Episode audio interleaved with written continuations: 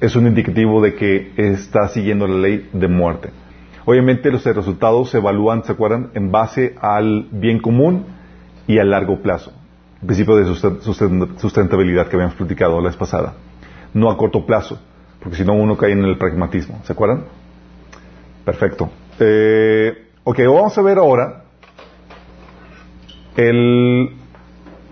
Vamos a ver dentro de esto, chicos, esta sesión que es trata del a ver te voy a sacar este disculpen chicos listo Estamos teniendo un problema con el audio en Facebook. Si tienes problemas con, eh, para escuchar bien el audio del Facebook, please, cámbiate a YouTube. Ahí lo estamos transmitiendo como debe ser. ¿Sale? Eh, ok. Entonces vimos, chicos, que el orden abarca todas las áreas de esta vida, ¿verdad, chicos? Todo está regulado. Nada más que hay diferentes tipos de normatividad. Y vamos a ver entonces aquí dónde queda nuestra libertad y cómo opera nuestra libertad. ¿Ok? Ok, hay diferentes tipos de normatividad que involucran dentro de la creación de Dios. Una es la que rige la naturaleza. Está compuesta, y es lo que dije, todos los elementos inanimados que no tienen voluntad propia. Um, es lo que se le llama las leyes de naturaleza. De hecho, la Biblia habla acerca de eso en varios pasajes. Uno de ellos, el más eh, eh, claro, es el Jeremías 31 del 35 al 36, que dice, es el Señor quien provee el sol para alumbrar el día y la luna y las estrellas para alumbrar la noche y agita el mar y hace olas rugientes. Su nombre es el Señor de los ejércitos celestiales. Y eso es lo que dice. Igual de improbable es que anule las leyes de naturaleza como que rechace mi pueblo Israel. igual de improbable es que rechace, a que anule las leyes de la naturaleza como que rechace mi pueblo Israel. Está hablando de, Él estableció las leyes de la naturaleza. Y por eso podemos ver y estudiar naturaleza y ver un comportamiento uniforme en los diferentes elementos porque están siguiendo una ley. Y lo que hacemos es que estudiamos los elementos de la naturaleza, las leyes que rigen el agua, los diferentes elementos, el potasio y demás. Y lo que hacemos es que vamos eh, describiendo la forma en que, en que, operan dichas leyes, la ley de gravedad, eh, todo lo que vimos en, física, en química y demás que, que cuando estudiamos ahí en la, en, la prepa y en la universidad. Alguien se acuerda, ¿verdad? Las, bueno, esas son las, leyes de naturaleza, las cuales son fáciles de discernir porque los elementos inevitablemente eh, obedecen esas leyes establecidas por Dios. Las otras, chicos, son las leyes que rigen a los seres humanos.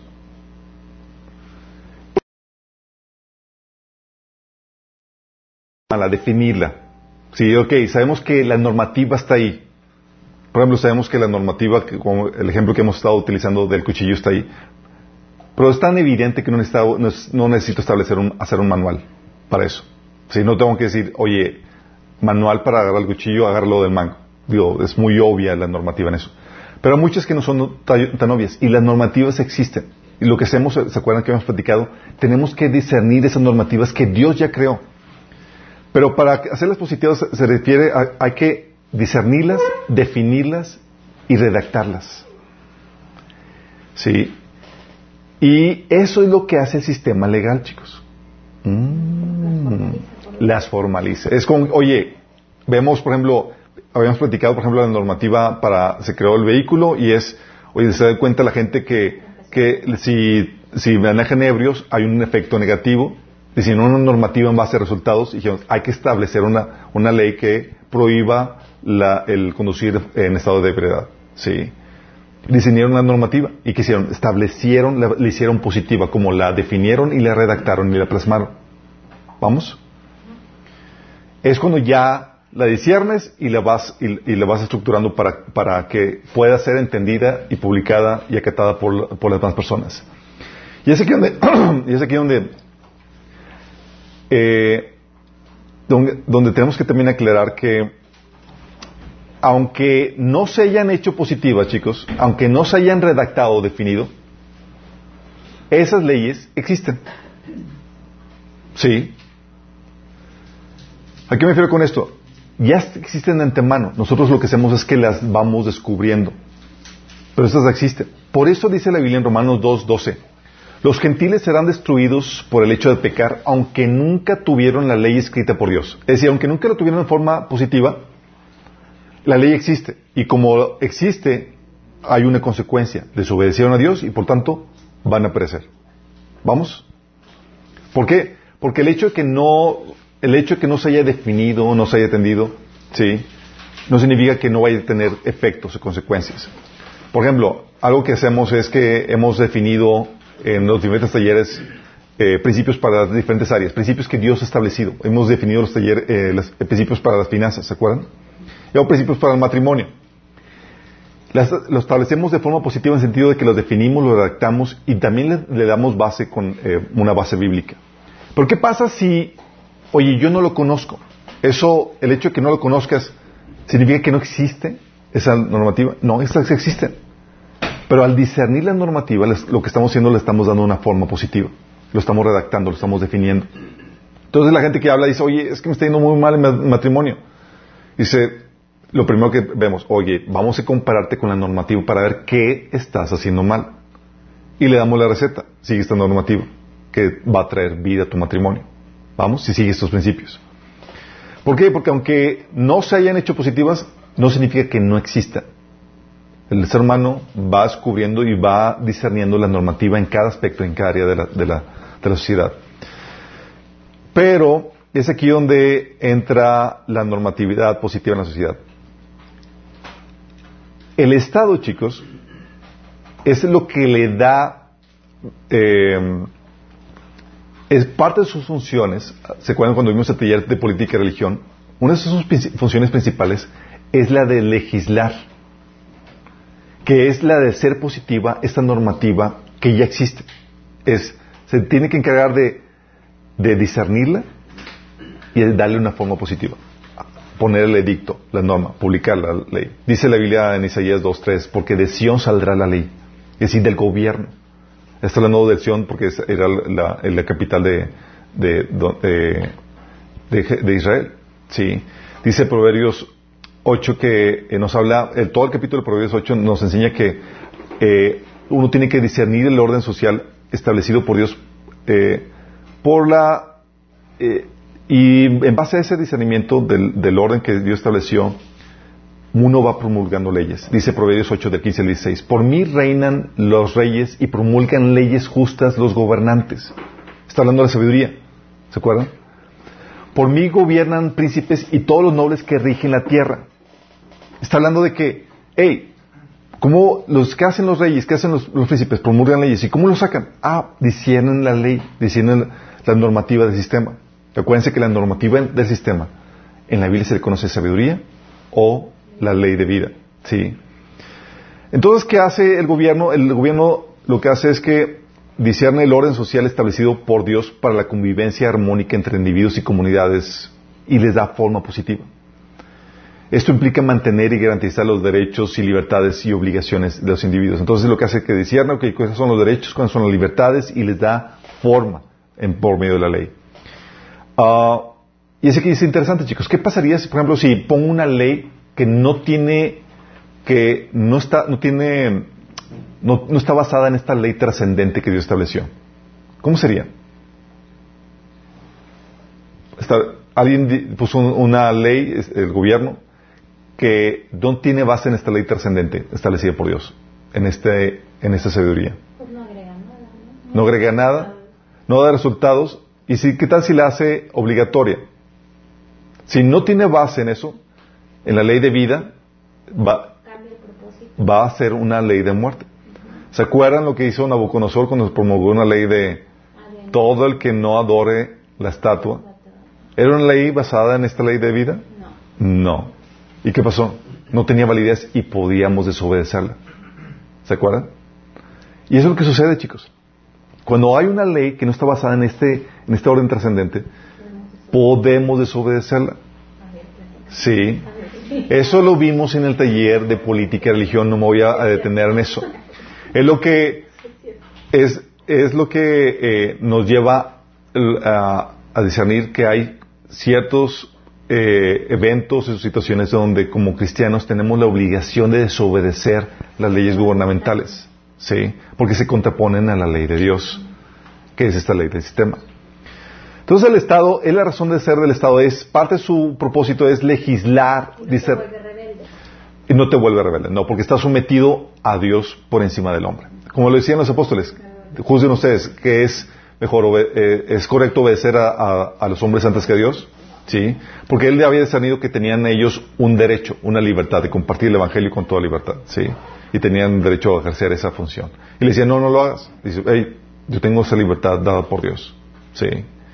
Entonces, cuando se contrapone a la normativa, podemos podemos eh, violar, podemos desobedecerla, pero lo que estás haciendo realmente es que te estás sometiendo a la ley de vida, a la ley de Dios. Exactamente. Entonces el gobierno es parte de su función de legislar, chicos, pero no es el única, no es el único organismo que le da forma positiva al go- al- a la normativa. ¿Quién más le da forma positiva a la normativa? ¿Quién más establece normas? La iglesia, la familia. la iglesia, la familia. De hecho, hay varios organismos. Es, uno son las convenciones sociales, la sociedad. La sociedad pone a ciertas normativas que no se dan, que no, le- que no son leyes, chicos, pero son normas sociales que la gente empieza a obedecer porque ya se enseñan por, por el- el- los usos y costumbres dentro de la sociedad. ¿Y qué pasa si no las obedeces? Empieza, te ven mal, te desaprueban, te rechazan, porque hay esa normativa que, que se da, ¿sí? También dentro de las organizaciones, ¿qué hacen las organizaciones? Establecen reglas, re- establecen reglas, reglamentos, políticas. Las organizaciones e instituciones establecen eso. Toda familia tiene su regla, oye, ¿a qué horas debes de llegar aquí a la casa para sus hijos y demás? Las empresas, horarios de entrada, de salida, eh, protocolos, manuales y demás. Que todo eso, chicos, son parte de la normativa del sistema que se le da forma positiva. Sí, al momento de establecerse, al momento de publicarse. También, por ejemplo, los manuales de procedimiento son parte de, te dice cómo debes usar y hacer uso de las, de- cómo debes usar las cosas, qué cuidado debes de tenerle, te está dando la normativa para eso. Y también las profesiones y carreras. ¿Por qué las profesiones y carreras?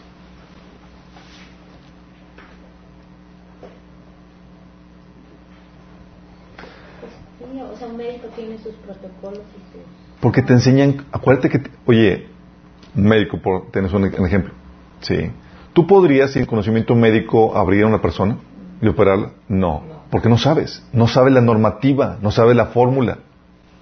Necesitas el conocimiento para eso. Tú si no tienes el conocimiento de arquitectura, ¿podrías eh, construir una casa? Difícilmente. Necesitas el conocimiento, necesitas los principios para eso. ¿Sí me explico? Lo que hacen las carreras y las profesiones es que te enseñan los principios de normativa para que tú puedas eh, llevar a cabo tal o cual función. Lo que hace es que te está enseñando la normativa del sistema. ¿Sí? Acuérdense que la normativa del sistema regula todo, absolutamente todo. Si algo existe, está regulado. Y que si quieres que funcione algo, tienes que aprender la normativa para que puedas dar un buen resultado. ¿Sí? Y es aquí donde, chicos, algo que es importante que ten- entendamos es que ninguna organización puede impedir, puede imponer toda normativa. O sea, di- dices, oye, hay una organización que se encargue de, de establecer la normativa que todo, debe obedecer todo el ser humano. No, no hay. No es correcto que O sea, ni la iglesia. ni la iglesia, chicos. ¿Han escuchado eso de que no es que pues tengo que someterme en todo a mi líder espiritual? Wrong. Eso lo vemos en el tema de autoridad también a detalle. Sí. No es correcto que, re- que se, que se regule completamente la vida de otro ser humano. De hecho, dice la Biblia en 1 Corintios 7, 23, por precio fuisteis comprados. No os hagáis esclavos de los hombres. ¿Cuándo eres esclavo de alguien? Cuando ya domina toda tu vida. Entonces, ¿qué hace el Señor? Distribuye eh, eh, la normativa entre los diferentes organismos y personajes dentro de la sociedad. En la familia, tú te sometes en los asuntos de la familia. En, el, en la escuela, en los asuntos de la escuela. Pero no, no hay un ente que gobierne sobre todo. El gobierno sobre asuntos públicos, sí, y civiles. Y así. ¿Quién es el único que tiene toda autoridad sobre todo ser humano, sobre todos los aspectos de tu vida? Dios. Dios. Jesús dijo en Mateo 28, 18, se me ha dado toda autoridad en el cielo y en la tierra. Toda. Tú y yo tenemos autoridad limitada. Y por tanto, solamente podamos gobernar o podemos establecer la normativa a otras personas en esa área limitada sobre la cual tenemos autoridad. ¿Qué pasa cuando un gobierno quiere eh, establecer la normativa para todos, chicos? Se vuelve un monstruo. Sí, empieza a controlar todas las áreas de la vida. Y lo que hace es que empieza a cortar el liderazgo de la gente. Sí. ¿Sabes? Eh, platicando con algunas personas que vivieron bajo el régimen de la Unión Soviética, eh, platicaban que cuando fueron libres, eh, por ejemplo, Ucrania y esos países que fueran de la, de la Unión Soviética, tuvieron una severa crisis de liderazgo. ¿Por qué? Porque el gobierno hacía todo. Oye, la gente estaba aburrido, ellos mandaban eh, formas de entretenimiento, cine y demás. Oye, faltaba esto y el gobierno hacía todo. De repente el gobierno desaparece ¿Y ahora? Y a nadie se le ocurría nada. Porque no estaban acostumbrados. Te robaba el liderazgo. Sí. Y la idea es que el Señor quiere llevarte a que tú ejerzas un liderazgo donde tú sepas discernir la normativa sin que alguien te la diga. Por lo que dice la Biblia en Romanos 8:14. Porque todos los que son guiados por el Espíritu de Dios, estos son hijos de Dios. En donde tú le dices, oye, haz, lee la Biblia, oye, haz... No, porque ya el Espíritu Santo te está guiando. ¿Me explico? Y a mayor liderazgo desarrollado en una comunidad, ¿qué crees? Menos leyes requeridas. No necesitan que estén detrás de ti por el liderazgo ya desarrollado. Y a menor liderazgo de- desarrollado, más leyes requeridas. El enemigo quiere robar tu liderazgo. ¿Sí? Y quiere controlar a las personas o instituciones que quieren, eh, y quieren controlar a las personas por medio de, las, de otras personas o instituciones para robarte ese liderazgo. Y eso nos lleva, chicos, a que lo que quiere hacer el enemigo es que quiere robarte la libertad. Y una de las formas que lo haces es por medio de esos tabú donde tienes que someter toda tu vida a un líder espiritual y cosas por el estilo. O por medio de, gobiernos que quieren controlar todas las áreas de la vida, como gobiernos socialistas o comunistas. Y eso nos lleva al gobierno externo versus el gobierno ah, eh, al autogobierno. ¿Sabes que el diseño que la Biblia marca, chicos, más que el gobierno externo, es el gobierno interno? Es el modelo ideal del Señor. Si tú te sa- sabes gobernar correctamente, no vas a requerir ley. ¿Te acuerdas lo que dijo Pablo? Que la ley es para quién? Para los obedientes, los que son a sus papás y demás. Gálatas habla acerca de eso. Pero para los que andan en el Espíritu, no hay ley. ¿Por qué crees? porque se saben autogobernar, no necesitan un gobierno exterior. ¿Sí? Y lo que hace, lo que la Biblia nos enseña es el gobierno de, el autogobierno que es el gobierno del talento y el gobierno de la, de la conciencia. ¿Por qué el autogobierno, chicos, el gobierno interno requiere ambos? Gobierno, el gobierno del talento y el de la conciencia. ¿Alguien sabe? O sea, No sé, no sé qué te refieres con gobierno de, de talento. Gobierno del talento eh, se refiere a la habilidad, a tu profesión. ¿Por qué? Porque tú requieres saber la normativa para llevar a cabo tu función. ¿A ¿Alguien ha tocado estar detrás de un empleado que no sabe hacer su trabajo? ¿Te ha tocado? Así como que, ay, tienes que hacerlo así. ¿Por qué? Porque no sabe su función. ¿Y qué haces? ¿Qué tienes que hacer? Alguien de afuera, tú, tienes que estar detrás de él para que haga su función correctamente. Dice Proverbios 22, 29. ¿Has visto a alguien realmente hábil en su trabajo? Servirá a los reyes en lugar de trabajar para la gente común. O, ¿te acuerdas el, el ar- sí, Imagínate que te, que te ponen a ti, chicos, a hacer trabajo de agricultor. ¿Sabes tú algo de agricultura? Tendría que estar alguien detrás de nosotros que nos diga todo. ¿Sí o no? Sí. Gobierno externo. Pero ¿qué, qué tal si yo conozco ya la normativa? Y fíjate lo que dice Isaías 28, de 24 a 29. ¿Acaso el agricultor siempre ara pero nunca siembra? ¿Está continuamente labrando la tierra y nunca plantando? ¿No siembra finalmente sus semillas, comino negro, comino, eh, comino trigo, cebada, trigo eh, y espelta? Cada uno en la forma correcta y cada uno en el lugar que le corresponde. El agricultor sabe exactamente qué hacer porque Dios le, da, le ha dado entendimiento. Nunca usa un mazo pesado para trillar el comino negro, sino que golpea con varias, con varas livianas. Nunca se pasa una rueda de trillar sobre el comino. Al contrario, se golpea suavemente como un mayal. El grano, por el, pan, el, el grano para el pan se muele con facilidad. Por eso no se tritura demasiado. Lo trilla bajo las ruedas de una carreta, pero no lo pulveriza. El Señor de los ejércitos es un maestro maravilloso y le da gran sabiduría al agricultor. Fíjate que le está dando qué? Sabiduría. El discernimiento de las normas para hacerlo, hacer la función de forma correcta. Sí sabes que hay escuelas para de, agrónomas, para que sepas cómo llevar a cabo esto. ¿Tú crees que esta persona tuvo la necesidad de hacerlo? No. ¿Por qué no? ¿Quién le enseñó? No identificó su talento. ¿Quién les enseñó? Dice aquí que el Señor le, da- le daba ese discernimiento. ¿Por qué? Porque tú puedes adquirir el conocimiento de, de- de la normativa de tu función eh, o del área que quieres dominar de forma estudiada o también discernida, porque no es algo discernida, sí. Es decir, tú la discerniste en- por cómo son las cosas.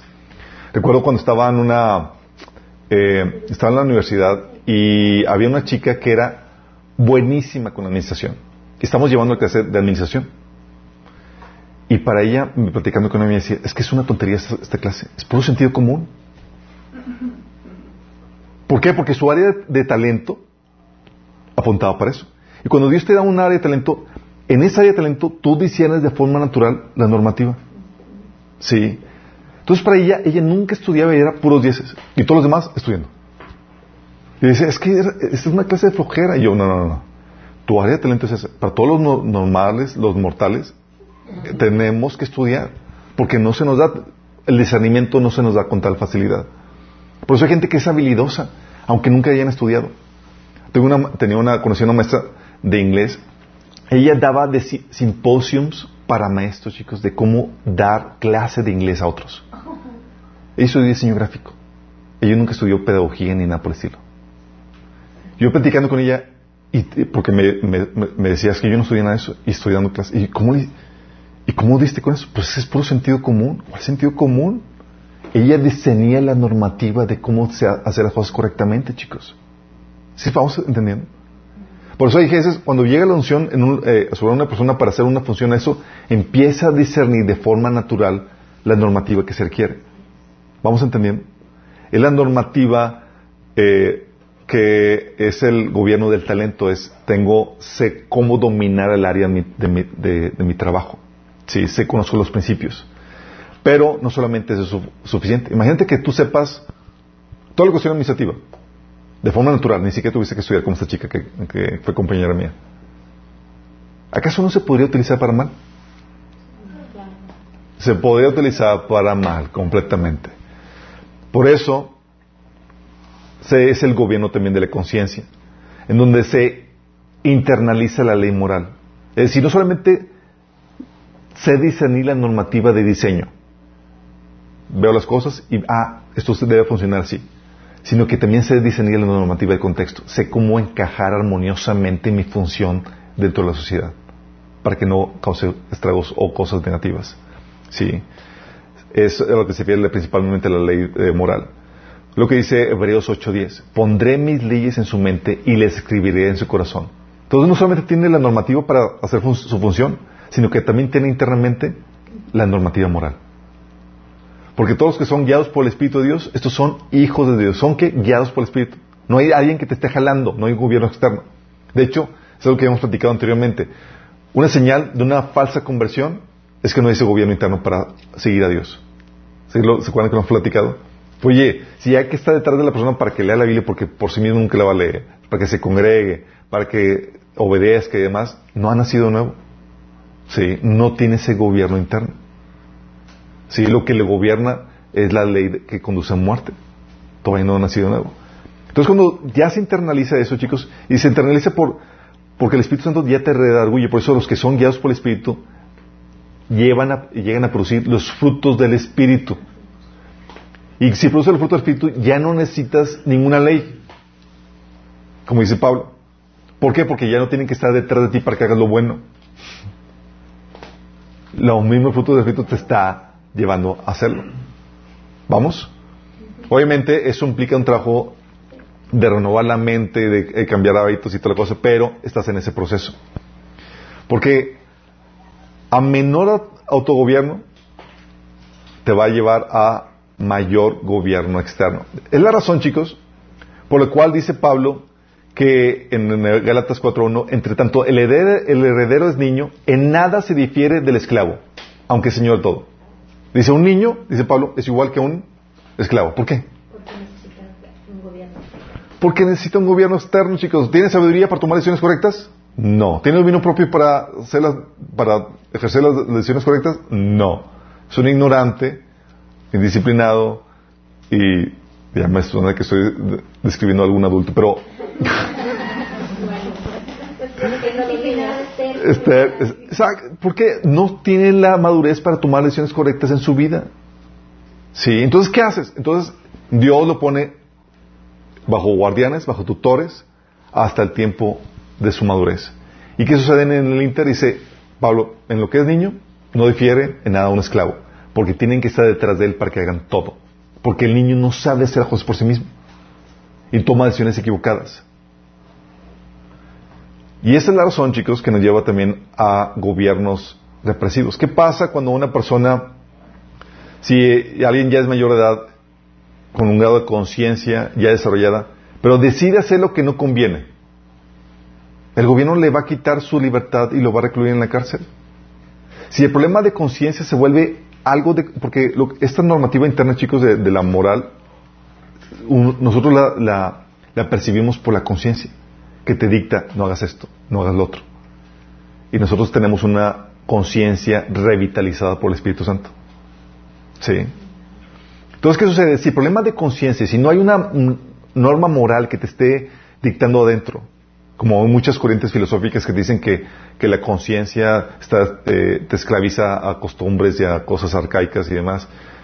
Si el problema de conciencia se vuelve algo generalizado entre la gente, ya no siguen su conciencia, entonces surge, la necesidad de legislar más leyes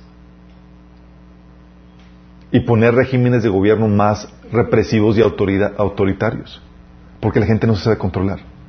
O sea, ya no sabes ser cordial con la gente, insultas a la gente y luego tienen que poner leyes de que respeta, sí, de vocabulario, no digas.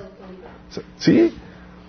Si sabes que hay ya en escuelas o universidades reglas para ya establecidas, escritas, para el buen trato con tus compañeros, porque la gente ya no sabe tratar bien a sus compañeros porque está violando su, su conciencia en ese sentido. Ya no hicieron eso. Entonces tiene que haber más leyes. ¿Y qué haces cuando haces más leyes? El gobierno tiene que crecer más para implementarlas y para supervisarlas. Porque a menor autogobierno, mayor gobierno externo. Y se vuelven, se ponen más leyes y se, se, eh, establecen regímenes de gobierno más represivos y autoritarios. Entonces tenemos que la falta de gobierno de conciencia, de, gobierno interno, lejos de traer libertad, ¿qué produce? Más represión y ausencia de libertad. ¿Estás entendiendo? Dices, oye, eso te dice, o te gobiernas tú, o te gobiernan de afuera. Sí. Y la forma en que experimentes la libertad de Cristo es gobernándote tú sin que nadie esté. Y, todos queremos eso. ¿Cuánto les gusta que estén detrás de uno? Dice, ya, yo puedo hacerlo solo. Pues sí, pues nomás no te sabes autogobernar. Sí. Pero la conciencia, chicos, y la culpa, que es una... Si sientes culpa cuando haces algo malo, significa que tienes una conciencia saludable. Cuando ya no sientes culpa, significa que ya callaste tu conciencia. La conciencia se puede atrofiar. Y con eso pierdes tu gobierno interno, todo tu gobierno. Dice Efesios 4:18, tienen la mente llena de oscuridad, vagan lejos de la vida que Dios ofrece, porque cerraron la mente y endurecieron el corazón hacia Él. O sea, ya no hicieron la normativa de Dios. Por eso dice el primer de, Timoteo 4:2, teniendo cauterizada la conciencia. ¿Sabes qué es cauterizar? Ya no sienten, ¿sí? Dice, tienen la conciencia encallecida, dice otra versión. Ya, dice, ya no tienen autogobierno. El gobierno interno, que era la conciencia que Dios estableció y que en el cristiano se revitaliza, en la gente, hay mucha gente, ya se calla, ya no escucha nada. Sí. Y lo que hace el Espíritu, chicos, es que trae no solo un autogobierno, sino que trae el gobierno de Dios en tu vida. Es decir, trae ese, dominio propio al orden de Dios. Dice 2 Timoteo 1.7. Porque no nos ha dado Dios espíritu de cobardía, sino de poder, de amor y de dominio propio. Primera Juan 3.9 dice, ninguno que es nacido de Dios practica el pecado, porque la simiente de Dios permanece en él. Cuando estoy hablando de la simiente de Dios, estoy hablando del Espíritu Santo, que está dentro de ti.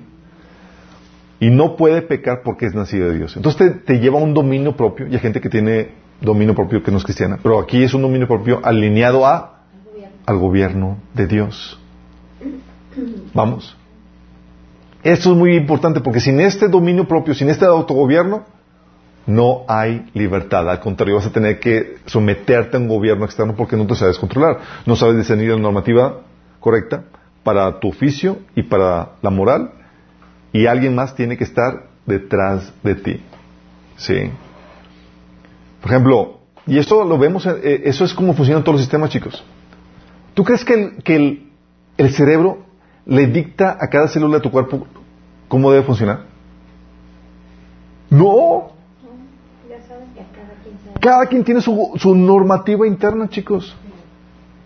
Tiene su autogobierno. Lo que hace el cerebro nada más coordina la- las, diferentes elementos. ¿Sí? O, ¿tú crees que una persona del- eh, en una orquesta, el director de la orquesta, tiene que estar detrás del violín para decir, no, toca así él así? No. Cada uno ya sabe la normativa de su oficio. Y lo que hace el, el director nada más coordina todo. Pero cada uno debe tener la normativa, si no, no funciona eso. O un policía, chicos, imagínate. O sea, vas a una estación de policías y la persona sin capacitación, si no supieran cómo usar un arma, qué peligroso. Sí. Pero cada uno sabe eh, eh, su arma y sabe cómo proceder en diferentes situaciones porque ha sido capacitado, tiene la normativa de su oficio. La gente que no sabe hacer su función o que son corruptos, se les tiene que poner a alguien más que lo sepa hacer y que lo sepa hacer bien moralmente. Y tienen que estar detrás de ellos porque no tienen dominio propio. Y eso los lleva a una esclavitud, como el niño. Oye, ¿por qué tienes que decir, oye, a qué te duermes, que comas, eh, que no salgas o voltear? Por- Tienes que decirles todo porque no saben discernirlo ellos por sí mismos. Entonces, si tú no sabes discernir la normativa y alinearte a ella, no hay libertad. ¿Vamos? No solamente no hay libertad, chicos. Tú y yo tenemos una responsabilidad doble porque se acuerdan que nuestra función es manifestar el gobierno de Dios en la tierra. Es parte de. Y si tú no sabes discernir la, la normativa de Dios, ¿cómo la vas a manifestar? Sí. Esto nos lleva, chicos, al siguiente punto que es la eficacia y cambio de la normativa en el sistema. Si saben que las normas cambian de cultura, de cultura a cultura y de tiempo y de ocasión. Lo hemos visto. Oye, las normas de antes no, varían y cambian de cultura a cultura. Pero ¿alguien sabe a qué se debe este cambio, chicos? Contexto, sí. Vamos a ver algunos puntos que determinan los cambios de la normativa, chicos. La normativa puede cambiar, sí, puede cambiar, chicos. sí. Y tiene que ver con el desarrollo cultural, las formas culturales, nuestro entendimiento y el efecto sistema que vamos a ver. Pero en cuanto al tema del desarrollo cultural, ¿sabes que el Señor nos dio, hay un mandato en la Biblia que se le llama el mandato cultural, que está en Génesis 1.22? Le llaman el mandato cultural porque es el mandato al quehacer humano, al desarrollo de las potencialidades de la tierra. Que dice, fructificad y multiplicaos, llenad las aguas de los mares y multiplíquense. Y, eh, no, no, es- Génesis 1.22, es 1.26, 27. Pero le dice a Adán y Eva, fructificad y multiplicaos. Enseñará sobre las aves del mar, sobre los peces, sobre lo- los elementos de, la creación de Dios. Ese fructificar multiplicados, ¿ustedes creen que es solamente en hijos?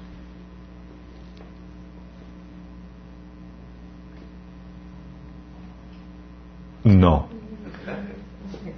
Dice la Biblia que Dios puso a Adán en el huerto para que lo cuidara y lo cultivara. ¿Se acuerdan?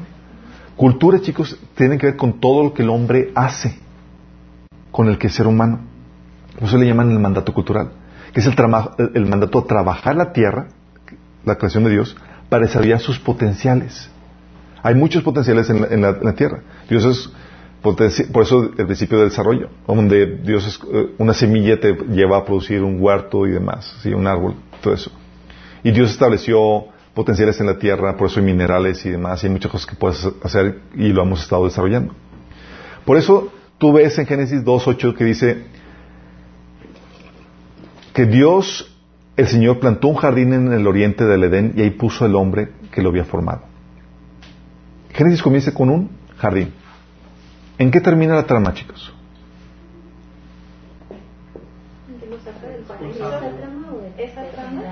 La trama del ser humano. Comienza en un jardín y termina en Apocalipsis 21 en una ciudad. Fíjate. Comenzó en un jardín y termina en qué? En una ciudad. Dice, y vi la ciudad santa, la nueva Jerusalén, que descendía del cielo desde la presencia de Dios. ¿Por qué no volver al jardín?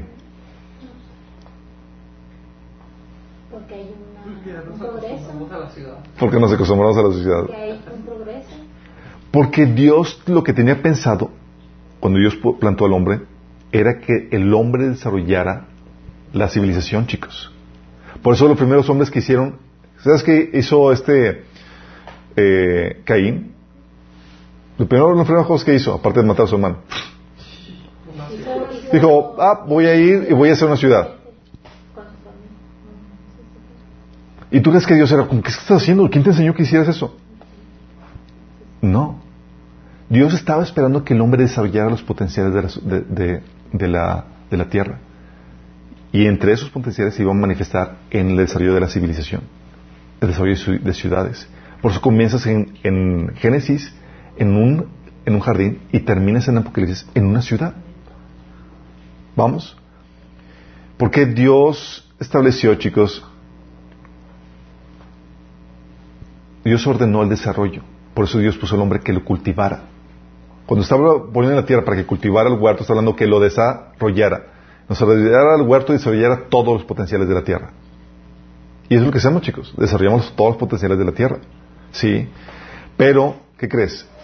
Todo desarrollo está regulado. Dios estableció eh, estableció el cómo se iban a, desarrollar cada cosa. Está regulado. El hecho de que no existía una ciudad, por ejemplo, en Génesis 1, no significa que no estaba regulado su desarrollo. Porque el principio del desarrollo regulado establece que, que lo que no exista, aunque sí existe en la forma potencial, lo que no exista en determinado punto, porque iba a surgir más adelante, está también regulado para que encaje y funcione armoniosamente. Sí, por eso vemos, oye, antes no existían carros y ahorita salieron, entonces Dios no está como que chin, esto es un nuevo invento, ahora ¿cómo lo regulamos? Es Dios, no, ya estaba de antemano. De hecho, recuerdo al, al orden de desarrollo y estaba predeterminado que sucediera así. Sí. Este principio del desarrollo eh, preregulado eh, también regula el proceso de desarrollo, cuáles van a ser los nuevos elementos que han de surgir, de qué manera y su orden de aparición, chicos. Por eso, ¿tú crees que se hubiera podido eh, inventarse, por ejemplo, el refrigerador o la tele antes de, haberse eh, descubierto la luz? No, no hubiera podido. Sí. Porque hay cierto orden en el desarrollo. ¿Y quién estableció ese orden? Dios tiene todo eso regulado, chicos. Lo mismo lo vemos, por ejemplo, cuando vas a construir una casa. Tú sabes que voy, a desarrollar, voy a construir una casa, voy a hacer ese proceso. Tú lo puedes eh, construir como tú quieras, ¿no? Ciertos principios. No puedes poner, no puedes comenzar con el techo. Sí. Tienes que obedecer ciertos principios de desarrollo del sistema. Y tú también lo ves en una semilla. Oye, tienes la semilla de una naranja, lo que tú quieras. Si tomas la semilla, por ejemplo, de un árbol de naranja en tu mano y la examinas, verás que no tiene ningún tallo, ninguna raíz, ninguna hoja. No realizan ningún proceso de fotosíntesis y mucho menos produce todavía algún fruto. Sin embargo, el hecho de que al presente todavía no existan ninguno de esos elementos o, procesos no significa que no están regulados, chicos. Al contrario, lo están. Por eso sabemos que aunque no existen todavía las hojas, estas no van a aparecer en cualquier parte del árbol. Por ejemplo, no van a salir en las raíces. Así como que las hojas en las raíces. Nada que ver. Sino que tendrán su, un lugar, una forma y un color que encajará armoniosamente dentro del sistema en el que se está desarrollando. De igual manera sucede con el proceso de fotosíntesis. Para que ese, para esa semilla aún no existe ese proceso de fotosíntesis, chicos. Las semillas no hacen fotosíntesis, por si acaso no sabían. Sí. Por eso, pero eso no significa que dicho proceso no esté regulado por la ley del sistema que gobierna a esa pequeña semilla. Ya existe y está regulado. Y su tiempo va a salir y se va a manifestar ya con su regulación normal. Por eso el sistema, eso lo hemos visto en el desarrollo tecnológico, chicos gracias a que existe este principio de desarrollo preregulado, cada vez que el ser humano desarrolla un nuevo producto o una nueva invención, se pueden discernir las regulaciones necesarias para que encaje armoniosamente dentro del orden social, ya que la nueva invención no carece de regulación solo por el hecho de ser nuevo. Así como que sea un nuevo, es un nuevo carro. Y Dios no está como, ching, ¿ahora cómo hacemos? No, ya estaba predeterminado, chicos. El hombre, de hecho, podrá tardarse en formar el marco legal que regule su existencia. Pero el que todavía no se genere no significa que no tenga un marco implícito y que uno pueda y que uno pueda usarlo como y que uno no puede usarlo como uno puede usarlo como quiera. O sea, el hecho de que ah es nuevo, lo puedo usar como quiera porque no, hay una ley. No, viene con una ley integrada. A ti te toca discernirla. Sí. Por eso al contrario, gracias a que todo nuevo elemento dentro de un sistema tiene un marco normativo implícito, es que el hombre puede discernirlo, porque viene con él. ¿Me explico? Por eso surgen nuevos elementos en el, sistema, chicos, se crean vehículos, se crean teles y demás, y con eso vienen nuevas normativas. Por ejemplo, si saben que eh, uno, uno, de los inventos más recientes que la gente puede comprar es uno, los drones. Si saben que ya se crearon normativas para los drones. ¿No? ¿No saben? Sí. ¿Qué normativa hay pusieron para los, para los drones? Basados en la ley de Están basados, oye, es una nueva cosa, es avión, ¿no? Y empezaron a poner, sí, que tiene que tener los foquitos de navegación, que tiene, que no puedes, que tienes que sacar, tu licencia, y cosas por el estilo que ah, varía de, país a país, pero conforme va avanzando la normativa o el discernimiento de dicha normativa. Y hay normativas aplicables hoy, solo para cierta fase. ¿Por qué? Porque desaparecen los elementos que causaban, que, definían esa, esa, fase, chicos, y con la desaparición de esos elementos desaparecen las normas de, que regulaban esos elementos. Y aparecen otros, y con esos nuevos elementos aparecen nuevas normas. Sí. Y con el, con el cambio de, la, de, de diseño cambian las normas. Y con el cambio de contexto, cambian las normas. Por eso, chicos, tú ves, estudias el Antiguo Testamento y ves una sociedad rural. Y por eso Dios dijo, ok, vamos a ayudar a los pobres. Para ayudar a los pobres, todos van a tener que eh, dejar sobrantes en sus cultivos para que los pobres vayan y puedan consumir de ellos. ¿Cierto? El principio era ayudar a los pobres y la ley era deja eh, sobrantes en tus cultivos para que los pobres puedan agarrarlos. ¿Y qué pasa donde la sociedad ya deja de ser rural? ¿Ya con eso no vas a ayudar a los pobres? Cambia la normativa y cambia la forma en la que se ayuda a los pobres. Pero el principio permanece. Sí. Por ejemplo, las leyes rurales se vuelven caducas. Antes no había reglas de tránsito para caballos ni, ni ni carretas, ni nada por el Surgen los, vehículos y surgen qué? Nuevas leyes. Leyes de tránsito que establecen en qué carril conducir, qué velocidad, eh, establecen lineamientos de en qué estado de conducir, etcétera. Sacar las placas y demás. Toda una, una serie de normativa, chicos, que va, línea, que va eh, ligada con el nuevo elemento que surgió dentro de la sociedad. ¿Vamos viendo? Y así para cada cosa. Entonces van desapareciendo elementos y con eso desaparecen normas. van apareciendo nuevos elementos y con eso aparecen nuevas normas. Y hay normas, sin embargo, aplicables a todo el proceso. Dices, oye, entonces normas aparecen y desaparecen. Porque hemos dicho, oye, las normas de Dios son universales y permanentes. No necesariamente. Están ligadas al elemento que le regula. Si desaparece el elemento, desaparece la norma. Las leyes, por ejemplo, que prohíben, o las que prohíben el robo o el asesinato o la inmoralidad sexual, ¿siguen vigentes o no? ¿Sí? ¿No? Las de las que prohíben el robo, el asesinato o la inmoralidad sexual. Sí, siguen, porque mientras que no haya cambio en la forma y composición del hombre y su contexto, es decir, la forma y composición y el fin del sistema en el que vive, dicha ley sigue siendo vigente porque el hombre sigue no, ha cambiado en, su composición y, el fin del sistema sigue, el propósito del sistema universal sigue igual. Eso es lo que justifica que, que muchas de las leyes y principios sistémicos que rigen su vida social, comercial, familiar, sexual, etcétera, sigan siendo los mismos. Porque los elementos que regulan no han cambiado. El ser humano sigue igual con su misma naturaleza, chicos. Venga. ¿En la esclavitud dónde entraría? La esclavitud. En el Antiguo Testamento Dios lo estaba bien. O no que estaba bien, simplemente lo, lo y en el Nuevo no. Y me han preguntado sobre eso. No, o sea, en esa parte de desarrollo cultural, porque es cultura. Exactamente. Eh, cierto, en el Antiguo Testamento veías que se permitía y demás. De hecho, se volvió a permitir durante el milenio. Sí.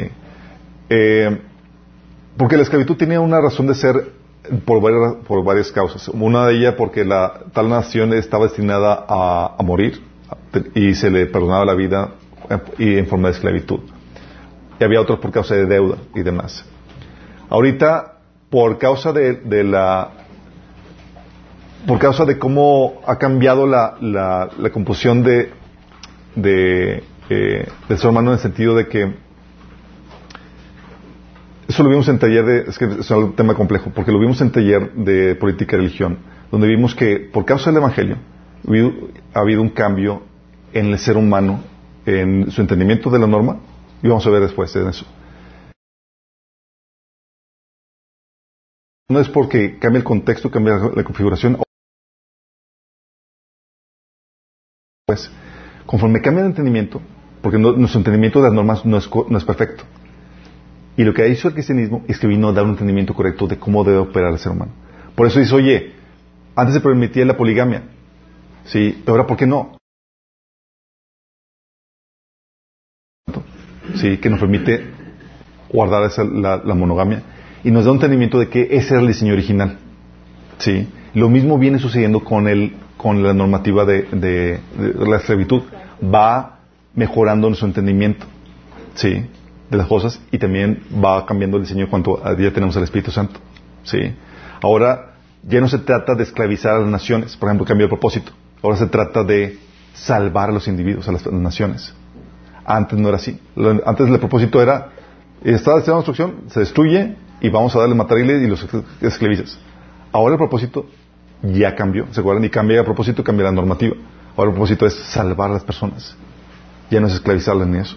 Entonces cambia con eso la normativa. Pero eso es otro punto.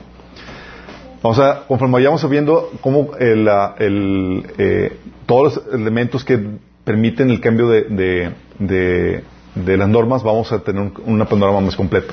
Pero, entonces, vamos entendiendo que hay un desarrollo cultural. Conforme van apareciendo nuevos elementos, cambia la normativa. Y como van desapareciendo también van cambiando la, normativa. De hecho, hay un...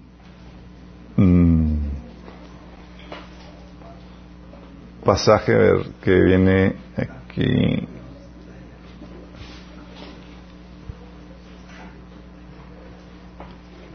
Eso explica, chicos, el surgimiento de nuevos elementos de desarrollo de, forma, de nuevas invenciones, formas culturales, de, nuevas invenciones, de nuevos objetos, de nuevos participantes, hace que surjan nuevas leyes. Y que eh, explica el cambio de, de, norma. El otro elemento que explica el cambio de norma, chicos, son las formas culturales. Y es aquí donde es muy importante que entiendan esto. Porque si entienden las formas culturales, van a entender la libertad que Dios nos ha dado. ¿Va?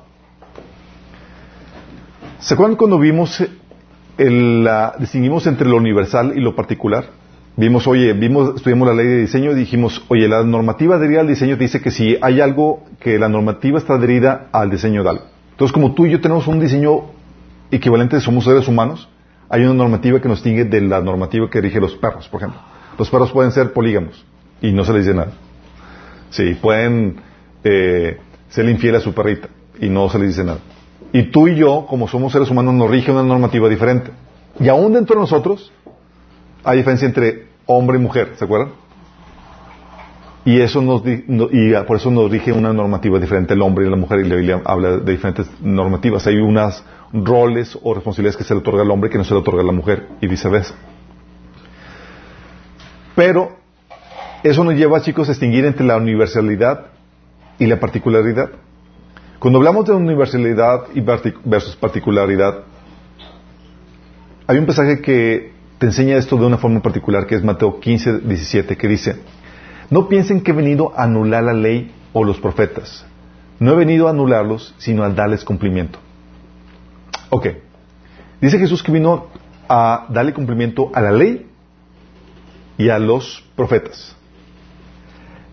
La ley, chicos, representa la norma universal. ¿Por qué? Porque la ley te pone, oye, algunos mandamientos, debes honrar a tu padre y tu madre. Eso aplica a todos los seres humanos. No cometas asesinato, eso aplica a todos los seres humanos.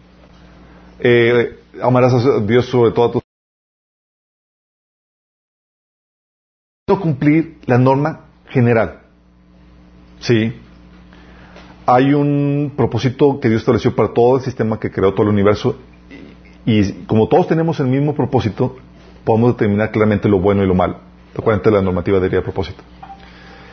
Y la normativa adherida al diseño, al contexto y propósito son constantes y universales, chicos aplica la normativa adherida al diseño, al contexto y al propósito son constantes porque aplica todos los elementos que tengan el mismo diseño, el mismo contexto y el mismo propósito todo el tiempo que lo tengan. Por eso, mientras que seamos seres humanos así como en la conciencia en la que estamos, aplican las normativas que Dios estableció para nosotros. Van a dejar de aplicar cuando cambien nuestra forma. ¿Y se acuerdan cuándo va a cambiar nuestra forma? Cuando tengamos un poco glorificado. ¿En qué no va a aplicar? O sea, si estabas casado, olvídate, ya no va a aplicar la norma, la ley de, matrimonio contigo. ¿Sí? ¿Todo va a cambiar eso? Sí, sorry. Algunos están esperando Sí, hay que cambiar la normativa. Entonces, si hay alguna, algún cambio de variación, chicos, algún cambio de, de, en la variación de, contexto, de propósito eh, o de diseño, cambia también la normativa, ¿se acuerdan? Por ejemplo, oye, tienes a Jesús, es un ser humano, ¿sí? Y aplica la, ley, ¿cierto? Pero él tiene un diseño particular diferente al tuyo, al tuyo y al mío, ¿sí? Pero en el diseño particular, él tenía un propósito, que era dar su vida por nosotros en la cruz. Si él no hubiera obedecido ese propósito, hubiera pecado. ¿Estás consciente de eso? Y, y tú y yo cuando la Biblia te dice, por ejemplo, en 1 Corintios 11.1, imítenme a mí como yo imito a Cristo, no significa que tú vas a dar tu vida por eso la gente. Porque es un. Porque es un, no, estamos, no está hablando de su propósito particular, sino está hablando de en lo que compartimos el diseño como seres humanos. ¿En qué sentido? Así que la actitud de Jesús, el comportamiento ejemplar, no significa que, que tengamos que cumplir la misión de Él. ¿Vamos? Por eso también cambia, por eso cambia, varía el diseño, varía la norma. Cambia el contexto, cambia la norma. Por ejemplo, Romanos 7:23. La casada está ligada por la ley a su esposo mientras éste vive. Entonces, mientras su esposo, mientras que en su contexto su esposo esté vivo, ella está sujeta a esa ley. Pero si su esposo muere, ella queda libre de la ley que le unía a su esposo. Por eso, si se casa con otro hombre mientras su esposo vive, se le considera adúltera. Pero si su esposo muere, ella queda libre de esa ley y no es adúltera aunque se case con otro hombre. Cambia su contexto, cambia la normativa. Sí. Y eso son, eso sigue de forma permanente, chicos, porque la normativa aplica a todos los elementos que tengan el mismo diseño, mismo contexto y el mismo propósito todo el tiempo que lo tengan. Esta normativa de que, oye, si se murió tu esposo, puedes casarte con otra, con, eh, con, otro hombre, aplica a todos los que tengan ese mismo contexto. Oye, su si tu, si tu descripción es que eres viuda, puedes volverte a casar. ¿Vamos? Es, es universal eso. También por eso, chicos, dentro de esta universalidad hay principios que Dios estableció para las diferentes áreas de la vida, como principios administrativos, o principios para la familia, o principios para, eh, para dirigir y establecer una empresa. Esos principios, chicos, son los mismos aquí y en China. Por eso tú puedes, un chino, un, un eh, eh, italiano, además puede ir hasta, pueden ir a estudiar a una empresa, pueden estudiar a una, una universidad de Estados Unidos, un mexicano también, y aprenden los principios y regresar a sus países y aplicarlos y le funcionan. Oye, ¿qué estudiaste administración? ¿Dónde? Ah, lo estudié en la Universidad de Chicago. Oye, es que no aplican los principios de ahí aquí en nuestro país. No, son universales. ¿Vamos? Las propiedades, por ejemplo, de los elementos se comportan igual de acuerdo a su contexto. El agua cambia de acuerdo a su contexto frío o caliente.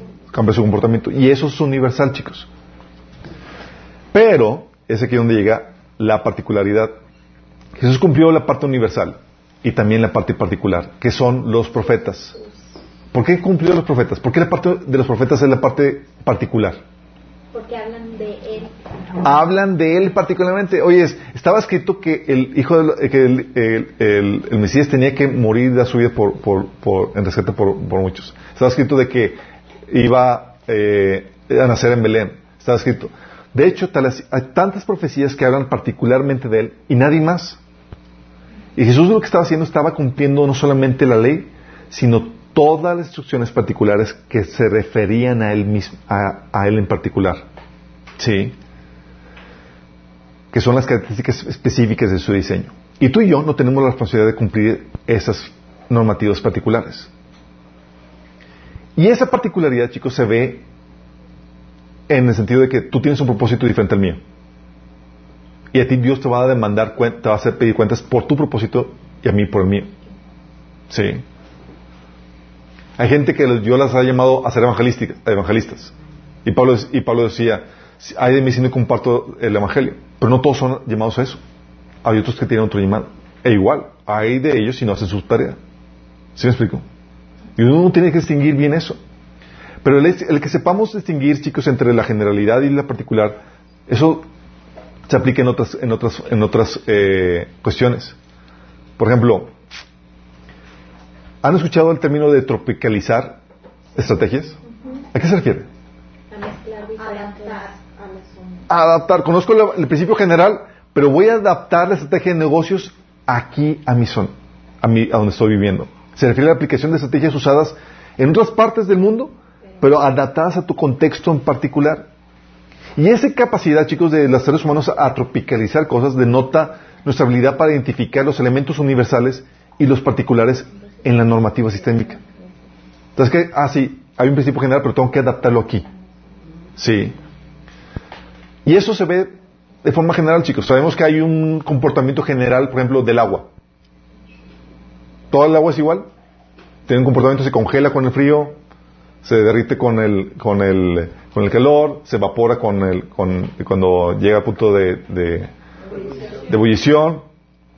Y aunque el agua tiene un elemento, una ley de diseño en común, chicos, universal, para todas las aguas, las propiedades de esta cambian de agua a agua. Por el contenido particular. Por ejemplo, el agua destilada, ¿sabías que no es buen conductor de electricidad? El agua con algo de sales minerales, en cambio, es un excelente conductor de electricidad. El agua del mar muerto. ¿Qué hace con esto? ¿Puedes ir a nadar y bucear con él? No. Tiene, es tan densa que hace flotar los cuerpos. No si el agua del mar. De, o sea, de, aún dentro de los elementos, chicos, hay un comportamiento universal y también uno particular. Sí.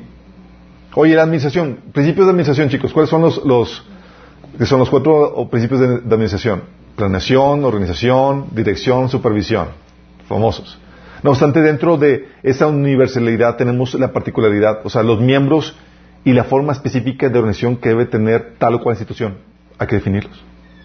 ¿Sí? O el tipo de planeación para el propósito y el tipo de organización. Una planeación de corto plazo o también a mediano o largo plazo. ¿Sí? O si las circunstancias requieren una dirección en base a proyectos o en base a resultados. O sea, tienes el principio general, pero en la particularidad hay muchas cosas que tienes que definir. ¿Vamos bien? Por ejemplo, las iglesias, las organizaciones y demás. Hay una normativa general que distingue a la iglesia de una empresa. ¿Cómo distingues que esto es una iglesia? Porque tiene elementos que no que diferentes a los de una empresa, ¿sí?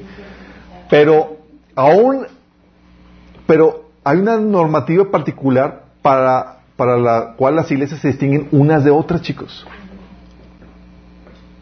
Vamos viendo cómo la dentro de la universalidad hay espacio para la particularidad. Bueno, eso nos lleva a las formas culturales. Formas culturales son todas las posibles opciones que cumplen con la particularidad. Todas. Todas. Las formas culturales son todas las diferentes maneras en las que se puede cumplir con la ley del sistema. Las formas permitidas. Entonces, vamos, a poner un ejemplo de esto. Y esto es genial. Dios ha dado, chicos, con estas formas culturales, con este rango de maniobra, eh, con, estas posibles formas en las que se puede cumplir la ley del sistema, un rango de maniobrabilidad que permite la diversidad. Por eso hay una ley universal que distingue, ¿sabes que Esto es un árbol, de esto es un carro. ¿Sí? Y una particularidad, estos son los árboles de pino. Pero hay dos árboles idénticos de pino. ¿Sabías tú que algo, de que descubrieron los, científicos de, física cuántica es que no hay dos fotones que se comporten igual? Fotones, son partículas de luz. Todas las partículas subatómicas son diferentes unas de otras. Diferentes, pero dentro del mismo rango. Sí. Aún las órbitas del planeta, chicos, todas las órbitas, la, órbita que, sigue, cada vez que da la vuelta da, diferente, lo, lo da ligeramente diferente.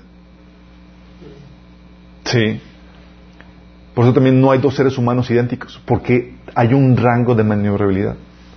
Que es, sí, sigue siendo ser humano, pero son diferentes. Y esto, lo que hace la ley del sistema, chicos, es que nos define lo que es de lo que no es. Nos da la norma de que esto es, esto es un árbol, de lo que esto es un carro. Pero nos da un margen de, de maniobrabilidad. En el caso del árbol sabemos que efectivamente obedece una ley general que lo distingue de otros elementos de los sistemas, de un carro o de una casa, por ejemplo. Pero también obedece a una ley más específica que lo distingue como un miembro de un tipo de árboles. Pero aún así, no hay árbol que sea idéntico de otro, aunque sea del mismo tipo. Es decir, aún dentro de esa ley específica hay un margen de maniobrabilidad. Por eso, chicos, eso sucede con árboles, con cualquier sistema. Casas, chicos. ¿Cuántos diseños de casa podrías, se te puede ocurrir Carros. ¿Cuántos diseños de carro no crees que pueda haber? ¿Tú crees que alguna vez se va a terminar la capacidad de diseño? No. Pero caen dentro de una misma categoría porque están sometidos a una normativa general que lo define como un carro o como una casa. ¿Sí? Seres humanos. Hay más de 7 billones de, de, personas en el mundo y todas diferentes. Por eso, chicos, estas formas culturales nos lleva a contestar la pregunta de ¿de qué sabor debe ser tu helado? Y si debes orar a Dios antes de, de escoger qué sabor, qué sabor de nieve debes de pedir. Porque la ley del sistema no va a determinar si es de fresa o de chocolate el helado que debes escoger. Lo que sí determinará es la normativa general que define y regula lo que es un helado y las formas correctas de adquirirlo, las formas de comerla, etcétera. ¿Por qué la ley del sistema no determinará este tipo de cosas? ¿De qué sabor va a ser tu helado? Porque la ley del sistema no determina todo, sino que te ofrece un espacio para la libertad ilimitada sin violar el orden universal a través de estas formas culturales.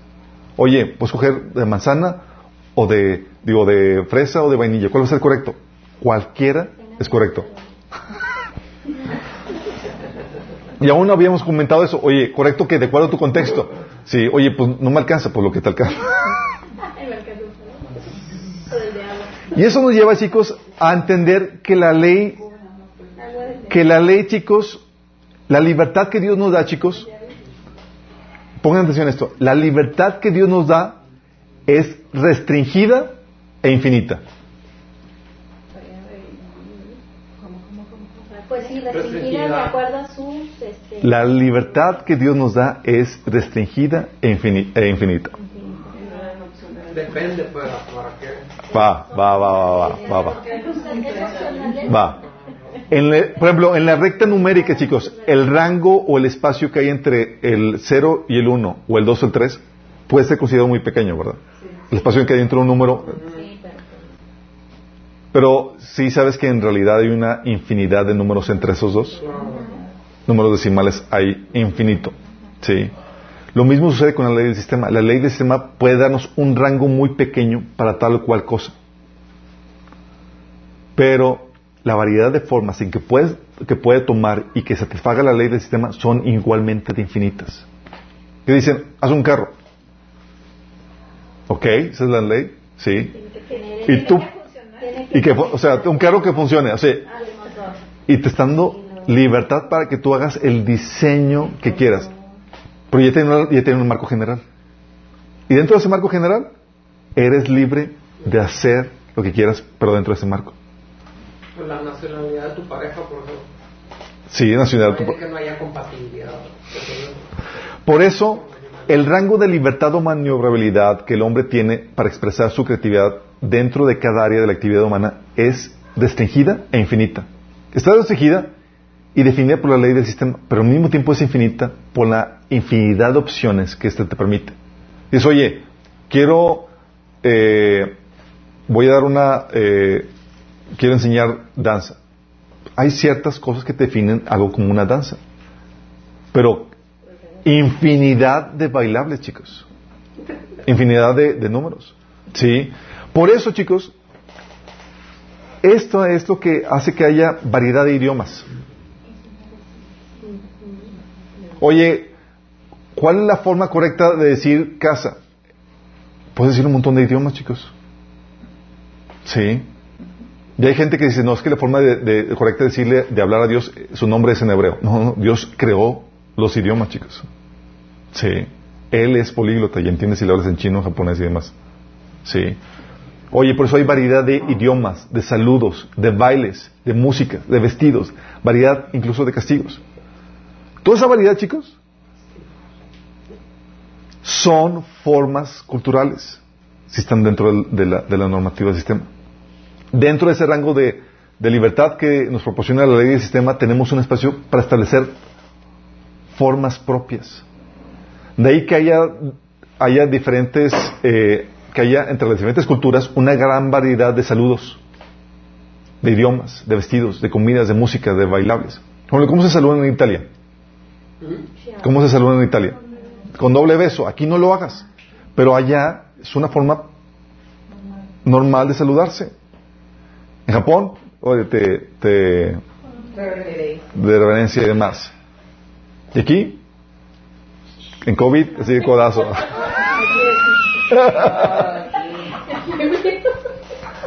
Pero son diferentes formas. ¿Cuál es correcta, Señor? Revélame cuál es la forma correcta de saludar. Es una forma, sí, de, de cuál el contexto. Pero si te das cuenta que es, son diferentes formas correctas de cumplir la normativa. Por ejemplo, vamos a poner ejemplos aquí. Universalidad. Eh, hablando de castigo. Ok. Hay, una, hay el principio universal. Si viola la ley, merece qué? Un castigo. Es la, es la universalidad. La parti- de hecho, la Biblia dice, Nahum 3.1, el Señor es lento para enojarse, pero su poder es grande y nunca deja sin castigo al culpable. Está siendo el principio general, la, la normativa general. La particularidad, chicos. El castigo va de acuerdo a la gravedad del delito. ¿Es una particularidad? Sí.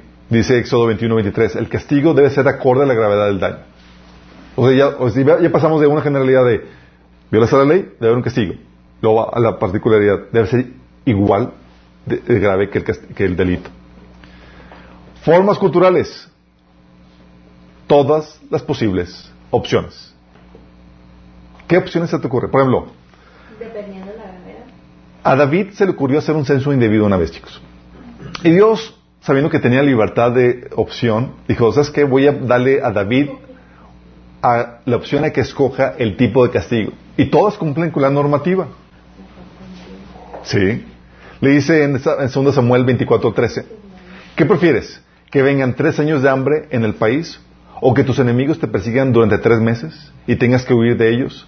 ¿O que el país sufra tres días de peste? Piénsalo bien y dime que debo responderle al que me ha enviado. ¿Qué le dio el Señor? Así como que, ¿cuál es la correcta? Son, la- las tres se cumplen la normativa, chicos. ¿Sí? Por eso hay gente que me dice, cuando vimos el, vimos el taller de, de- de padres sabios, dice, oye, ¿cuál es la forma correcta de castigar? El principio es que le duele al hijo.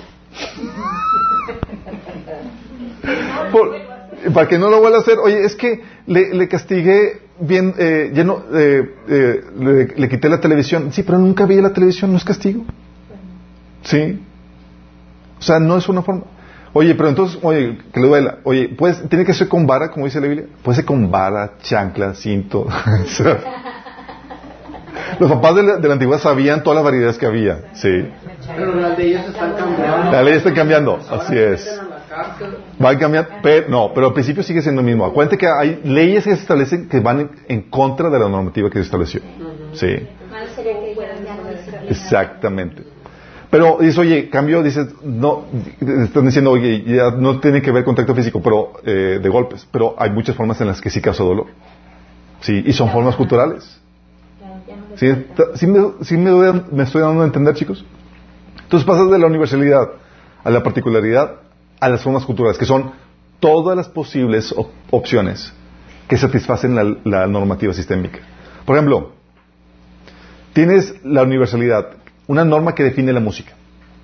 Sabemos que la música es un conjunto de melodías con ritmo y armonioso y demás. Ok, perfecto. Sabes hacer una música y sabes distinguir entre la música y el ruido. ¿Vamos?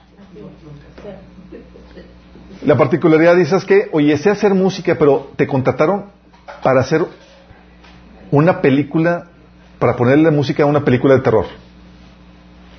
Ah, entonces es un tipo de música. De todas las posibilidades, que es música, ahora tengo que hacer algo. no vas a poner reggaetón, no vas a poner... Sabes que tiene que ser sonidos que causen estrés y miedo. ¿Sale? Y la, y la forma cultural, todas las posibles opciones que satisfacen eso. ¿Vamos entendiendo, chicos? Ok, universalidad. ¿Qué vas, te encargan hacer? Redactar una carta, chicos. Sí, ok, hay una normas universales para la redacción de esa carta. Hay, hay normas de sintaxis, puntuación, ortografía, reglas de idioma que debes seguir. ¿Sale? Para que lo distinguen una, de una carta, para que lo distinguen de un memorándum o de un libro o de cualquier cosa. Hay ciertas normativas que lo identifican como tal. Perfecto. Pero ahora resulta que te dicen, ¿tienes que hacer una carta? Ok, esa es la parte universal. La parte particular, pero tiene que ser una carta de amor a tu novia. Ah. Cambia el con ¿qué es? El contenido tiene que tener palabras de amoroso, de amor, de cariño y demás. Y las formas culturales son todas las posibles opciones en las que se satisface esa normativa. ¿Vamos? Hay una ley que define los árboles, particularidad los pinos. ¿Y cuántas opciones hay de pinos, chicos? Sí. Por eso cuando la gente dice, es que el Señor me restringe mucho. No, mi estimado, simplemente no conoces tus libertades. Se te pone los lineamientos dentro de los cuales tú eres libre de forma infinita. Sí. Oye, universalidad. Casarte. La normativa. Debes casarte con alguien cristiano del sexo opuesto, si eres cristiano. Si no es cristiano, con que sea del sexo, sexo opuesto. La normativa. la normativa, sí. Sí. Esa es la normativa general, chicos. ¿Cuál sería la normativa particular? ¿Qué, normativa particular se te ocurre que, que decir? Por ejemplo, alguien que sea afín a tu llamado y personalidad. Sí, oye, mi normativa particular debe ser alguien misionero porque mi llamado es misionero. Ah, entonces ya, ya se estás eliminando un montón. ¿Por qué? Porque definiste tu diseño, tu llamado. Necesito alguien que comparta esto.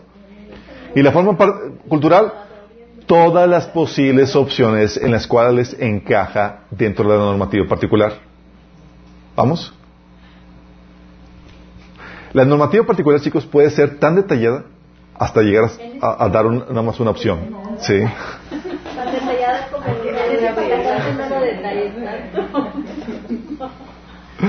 Sí. Oye, la normativa general, comparte el Evangelio. Es un mandato, ir a predicar el Evangelio. Y la particular, la Biblia nos dice que debe ser una forma que la gente entienda, no vas a ir predicándoles en lenguas.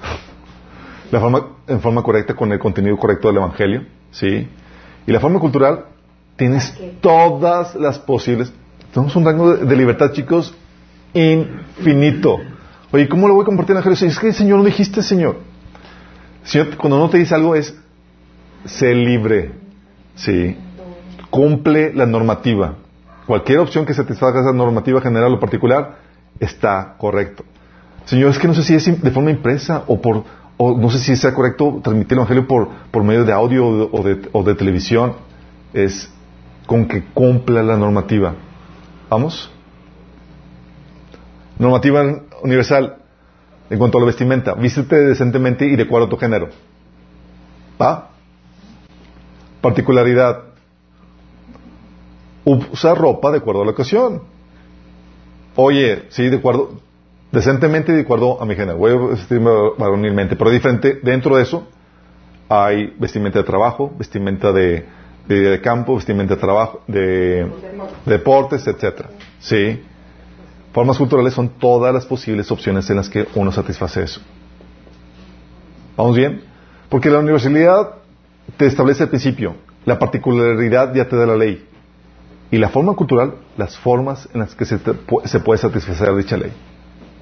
Por eso hay cambios de normas entre cultura y cultura, chicos, y no necesariamente están equivocadas, simplemente puede ser una forma cultural. Y cuando hablamos de forma cultural es una forma válida que satisface la ley del sistema. ¿Vamos? Ahora, ¿qué sucedería, chicos, si confundo la forma cultural con norma sistémica? Si, confundo la cultural con la... ¿Qué digo? ¿Sabes qué? Todas posibles, así es. Por ejemplo, hay muchas personas, muchas tradiciones o estilos o formas de hacerse las cosas que suelen considerarse como sistémicas en el sentido de que esta es la forma correcta. Sí. Por ejemplo, los altares, ¿no? Por ejemplo, no sé si han escuchado los Amish en Estados Unidos. Solo googlean. Es una comunidad de cristianos que se quedó estancada en el tiempo. Ellos no utilizan electricidad, no utilizan carro ni nada, porque para ellos todo lo que está fuera de su forma cultural es pecado. Como menonitas. Sí. Ellos confundieron su forma cultural con una norma sistémica. Dijeron, esta es la correcta. Y fuera de esto, es pecado. Y desacreditan a las demás formas culturales. Por ejemplo, algo que sucedió durante los 50. Se, se salió música con mucho ritmo, rock, y las iglesias estaban que se rasgaban en las vestimentas. Esta es música del diablo, porque tiene mucho ritmo. Y luego hicieron alabanza de rock, sí, y pop y todo eso. Y era, si tiene ritmo acá movido, es del diablo. ¿Es correcto o incorrecto? Incorrecto. Incorrecto, pero ¿qué están haciendo? Estaban elevando una forma cultural a una norma sistémica. Sí. En vez de decir, oye, esta es solamente una forma posible. Y muchas veces, muchas tenemos el shock cultural porque misioneros decían, no, aquí adoramos con, con Hillsong y demás y luego vamos a, a Centroamérica y alaba al Señor con cumbia y, y- con acordeón y son formas culturales, chicos. Mientras que se, se cumpla la normativa, es posible. Pero a veces que elevas la forma cultural de que esta es la forma correcta. ¿Sí? Y uno tiene que distinguir eso. Y hay veces, chicos, eso pasa con la alabanza, y hay veces donde confundes la ley del sistema con formas culturales. Pues al revés. Al revés. Confunde las normas sistémicas con formas culturales demasiado cuando... y piensas que como es una forma, forma cultural, la puedes, te puedes hacer de ella. ¿Sí? ¿En qué sentido? Por ejemplo, hay un músico, si es que le podemos llamar músico, que es- se llama John Cage. Él hace música con mecanismos de- del azar, al azar. Y sale algo que más bien es ruido, no música. ¿Sí? O tiene su famosa pieza de es 433. ¿Sabes qué hace? Se sienta sobre el piano, 4 minutos con 33 segundos, Ah. No. A guardar silencio. Y ya. Eso, ¡bravo! Una pieza majestuosa. ¿Qué hizo? No, pues nada. ¿Revolucionó la música? No, simplemente se salió de la normativa de lo que es música. Pensando que es, es una forma válida, cuando ya violó la normativa de lo que es música. ¿Sí? Las iglesias, por ejemplo, en los 50 determinaron que el único estilo de música correcto eran los himnos. Y este tipo, Cage, determinó, terminó haciendo algo que no es música. ¿Sigamos viendo la diferencia? Uno, confundiendo la forma, las formas culturales con normas sistémicas, y el otro es confundiendo las, las formas eh, culturales con eh, las leyes sistémicas con formas culturales. Porque, ¿qué pasa? Como son formas culturales, dices, ah, pues puedo hacer lo que yo quiera, que cualquier forma es válida. No, no, no, es dentro de una normativa. Tú lo que hiciste no es música. ¿Sí? Lo mismo que sucede con el arte moderno, chicos. Si han visto algo, de- algo del arte moderno, que, Sí, que un un, sombrero o, por ejemplo, es una, un, un cuadro que es totalmente blanco. Totalmente blanco, chicos. No hay nada pintado. Y la gente, wow. O algo que es literalmente algo sacado de la basura, chicos, y puesto ahí para exhibición. A tal punto ha llegado en el arte moderno, chicos, que conserjes de, de algunos, de algunos museos han barrido por equivocación el arte que estaba en exhibición. Así, de plano. No, pues ellos no se equivocaron. Ellos no se equivo- exactamente, ellos no se equivocaron. Lo que- ¿Por qué? ¿Qué pasó? Porque se salieron fuera de, lo- de la normativa lo que define qué es arte y qué no. ¿Vamos entendiendo? Lo mismo pasa con el matrimonio, chicos. La Biblia de- hay una normativa que define lo que es matrimonio y lo que no, ¿correcto? Una normativa que define lo que es un matrimonio y ahora la gente se casa no solamente con personas del mismo sexo, sino con un árbol. Sí, matrimonios así ecológicos donde la gente está haciendo votos con un árbol, con su perro. Sí. ¿Qué, qué está pasando? Ya no es matrimonio. Porque se salió de la normativa de lo que define matrimonio. Pero dentro del matrimonio tú puedes hay, y la normativa que lo que define familia, hay infinidad de versiones de familia. Puedes casarte con un chiqui- uno, uno bajito, uno alto, tener tres hijos, dos hijos, no tener hijos. Hay, pero cumplen la normativa de lo que define eso. Sí. Si rompes las normativas que lo definen, lo vuelves inútil, lo destruyes. Y cualquier cosa puede hacer eso. O sea, ya, destruiste el- lo que significa música y ahora cualquier cosa puede ser. Destruye lo que es arte, la definición de arte, y ahora cualquier cosa puede ser arte. Destruye la definición de matrimonio, y ahora cualquier cosa, cualquier unión puede ser matrimonio. ¿Vamos? Y es ahí donde tienes que distinguir cuáles son las normativas, porque dentro de la normativa tenemos una libertad ilimitada, pero respetando la normativa. Fuera de eso, ya violamos la normativa que Dios estableció. Vamos, entonces dices, oye, la normativa para armar una iglesia, la Biblia establece lo- los parámetros generales, pero no te da los detalles. Es ahí donde tú tienes montón de formas culturales. Oye, ¿es correcto que tenga alabanza, un, un grupo de alabanza o no? son formas culturales, no violan la normativa. ¿Sí? Y eso aplica para todos, chicos. Y dentro de tu libertad está dentro de esta normativa. ¿Y cómo es? Infinita. Tenemos para disfrutar eso. Sin esta normativa, las cosas se desharían. ¿Sale? Vamos a terminar con una oración. Oh Padre Celestial, damos gracias, Señor, porque tú nos hablas y nos enseñas cómo opera tu normativa, Señor, de lo general a lo particular, y aún nos das un rango de maniobrabilidad donde podemos utilizar la libertad, Señor, que tú nos das para escoger cómo proceder, Señor. Gracias, Señor, porque tú nos, Señor, nos limitas y nos liberas, Señor. Nos das un orden dentro de tu creación, Padre, el cual nos permite vivir vidas que producen, Señor, buenos resultados y que te glorifiquen, Padre. Ayúdanos a seguir decidiendo esto, Señor, porque podamos ser esas personas que establecen tu reino, Señor, que manifiestan tu gobierno, Señor, donde quiera que estemos, Padre. En nombre de Jesús. Amén.